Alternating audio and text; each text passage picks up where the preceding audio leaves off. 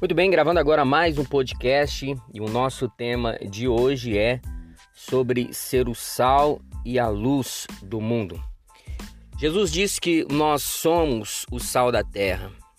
As pessoas elas olharão para nós para sentir ou perceber o tempero de uma vida dedicada a Deus.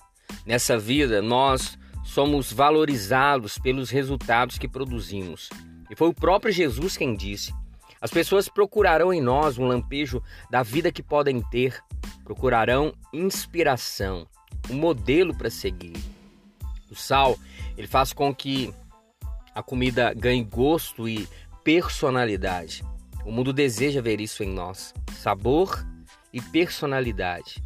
Precisamos produzir resultado, temperar, preservar.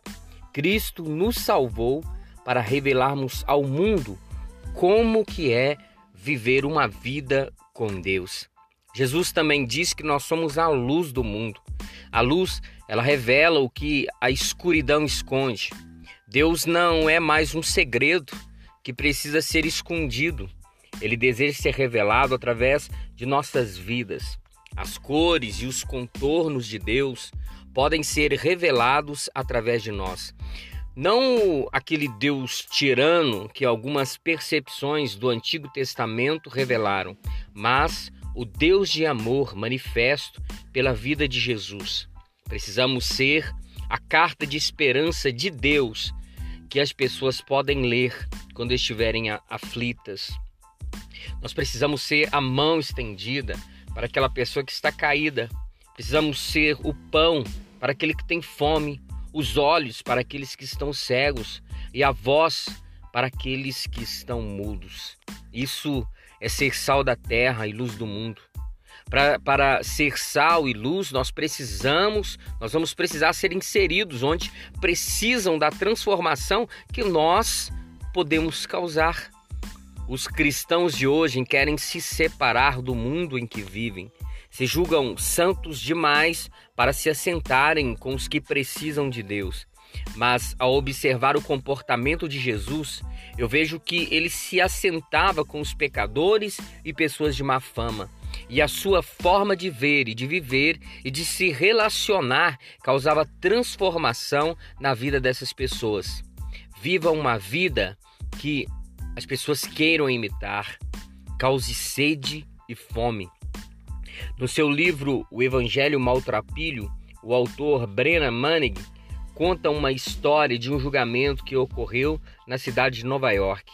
Uma senhora estava sendo processada por roubar, roubar pães em uma padaria local.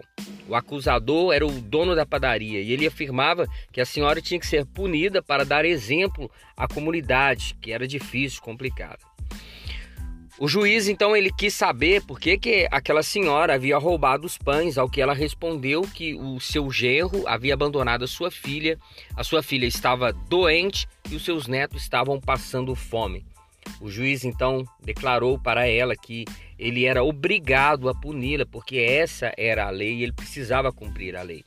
Então ela foi sentenciada a 10 dias de prisão ou pagamento de 10 dólares e enquanto o juiz estava dando essa sentença, ele foi tirando um, um valor, o valor de 10 dólares do bolso e entregou para aquela senhora, dizendo: Aqui está o dinheiro para a senhora pagar a sua multa. E o juiz continuou: mas hoje eu vou multar também a todos neste tribunal com o valor de 50 centavos, pelo fato de morar em uma cidade onde uma senhora precisa roubar para matar a fome de seus netos. E ordenou que um oficial recolhesse o dinheiro e entregasse para aquela senhora. Esse juiz, ele foi um profeta da esperança. E é isso que significa ser sal e luz Precisamos ser a resposta de dias melhores para aqueles que sofrem. Precisamos ser a esperança. Ser, nós precisamos ser o bem onde reina o mal. No livro de Gênesis, capítulo 18, nós lemos sobre a destruição de Sodoma e Gomorra. Não foi a presença do mal nessas, nessas duas cidades que causou a sua destruição, mas a ausência do bem. Abraão ele tentou negociar com Deus a salvação das, da, daquelas cidades, mas Deus disse que não havia nem mesmo dez justos para que aquelas cidades é, fossem poupadas. Martin Luther King escreveu: O que me assusta não é o grito dos maus, é o silêncio dos bons. Como sal e luz, nós precisamos marcar território. Onde chega o sal, se percebe o sabor. Onde chega a luz, vai-se embora a escuridão. Ok, é isso aí. Este foi mais um episódio da série Recuperando a Vida. E até o próximo episódio, se Deus quiser, com mais conteúdo para abençoar, para te ajudar a recuperar sua vida com Deus. Ok? Então, um abraço e até o próximo episódio, se Deus quiser.